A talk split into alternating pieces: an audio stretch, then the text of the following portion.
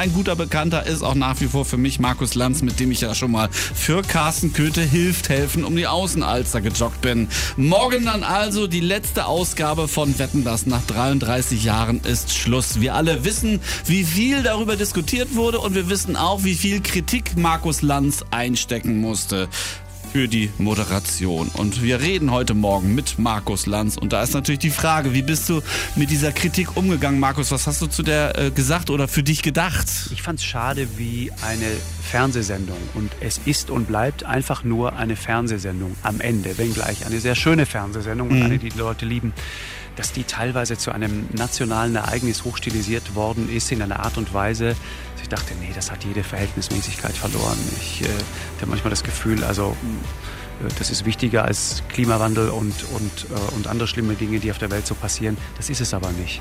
Äh, und wenn man dem natürlich so eine Bedeutung beimisst und dann auch in eine ungute Gemengelage reingerät, die heute vor allen Dingen getrieben natürlich auch durch, durch digitale Medien ähm, nochmal eine ganz andere Dimension mhm. erreicht ja, dann ist das etwas, woraus man seine Lehren ziehen muss. Also wir alle auch, äh, nämlich die Frage, wie wir vielleicht auch zukünftig miteinander umgehen wollen. Das ist nämlich eigentlich die eine Frage, die wirklich dahinter steht. Vielen Dank, Markus Lanz, für die offenen Worte. Wir hören noch mehr von ihm heute Morgen im Frühstücksclub.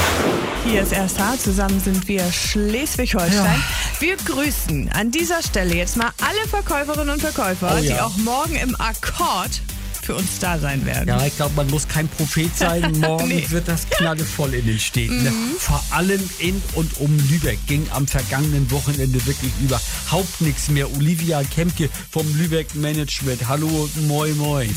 Moin, moin. Sie empfehlen natürlich allen öffentliche Verkehrsmittel am besten ankommen mit dem Zug und dann vom Bahnhof zu Fuß. Wer jetzt unbedingt mit dem Auto kommen will, wo soll der längs? Sag mal. Autobahnabfahrt Lübeck-Mitte runter auf den Parkplatz bei der Luhnmühle, den Park-and-Ride-Parkplatz. Dort das Auto abstellen, kostenfrei und in den Weihnachtsshuttle, der in der Zeit von 10 bis 20 Uhr immer im Rundkurs fährt, startet ja. alle 15 Minuten mhm. und führt von direkt über die Nordtangente zum Coburg Erste Haltestelle Breite Straße, zweite Haltestelle Schüsselboden, dritte Haltestelle an der Untertrave und wieder zurück und das pausenlos im Rundkurs. Und das war Olivia Kepke vom Lübeck Markenmanagement. Nehmen Sie diesen Ratschlag ja. ernst. Wirklich. Ansonsten stehen Sie dann morgen mit einmal drin und dann läuft in die Zeit fürs Geschenke kaufen davon. Muscheln, ne? Also insbesondere Miesmuscheln.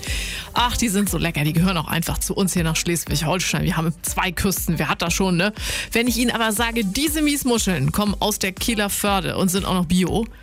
Ja, da würde der eine oder andere doch erstmal ungläubig gucken, äh, milde formuliert. Tim Stauffenberger ist der Inhaber der Kieler Meeresfarm und er züchtet genau dort Bio-Miesmuscheln. Moin erstmal. Guten Morgen.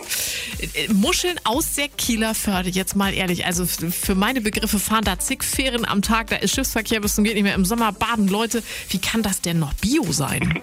Das ist das Großartige an der Kieler Förde, nämlich genau weil hier so furchtbar viele Leute durchkommen und fahren, sind wir eines der am besten überwachten Gewässer, die es in der Welt gibt. Und ich habe einmal die Woche den Probennahmemensch vom Amtsveterinär da. Und wenn also irgendwas los ist mit den Muscheln, weiß es zuerst der Amtsveterinär und praktisch eine halbe Stunde später weiß es ich. Und ähm, eine Stunde später wissen es meine Kunden. Und weil es so ein nettes Wasser ist, gehöre ich zum Muschelerzeugungsgebiet der Klasse A. Klasse A ist, das ist ein gutes Wasser. Da kann man direkt die Muscheln rausverkaufen. Ist ja interessant, ne? hätte ich nicht gedacht. Die äh, Muscheln sollen demnächst auch nach München verkauft werden. Warum sollen die Münchner ausgerechnet Kieler Miesmuscheln essen? Man merkt gar nicht, was wir hier direkt vor der Haustür haben, nämlich eigene Miesmuscheln in der Ostsee. Und das ist auch so eine Sache, die ich gerne näher bringen möchte. Man redet immer, oh ja, das Meer, da müssen wir in die Karibik und da müssen wir weit weg, aber das ist gar nicht so. Wir haben direkt vor der Haustür die Ostsee und auch die Nordsee. Und es gibt schon ganz hervorragende Muscheln aus der Nordsee, also wieso nicht tolle Miesmuscheln aus der Ostsee? Okay, jetzt müssen wir also einmal erklären, was ist denn echt der Unterschied zwischen Biomuschel und normaler? der tatsächliche Unterschied zwischen Biomuscheln und Nicht-Biomuscheln ist, dass man jemanden draufschauen lässt. Man muss wirklich sagen, ich lasse jemanden extern hier rein, damit sie kontrolliert werden können. Und das ist tatsächlich der Unterschied dazwischen. Ja, interessant. Ne? Tim Stauffenberger von der Kieler Meeresfarm züchtet in der Kieler Förde Miesmuscheln. Und zwar in Bioqualität. Und die werden auch gerne gekauft.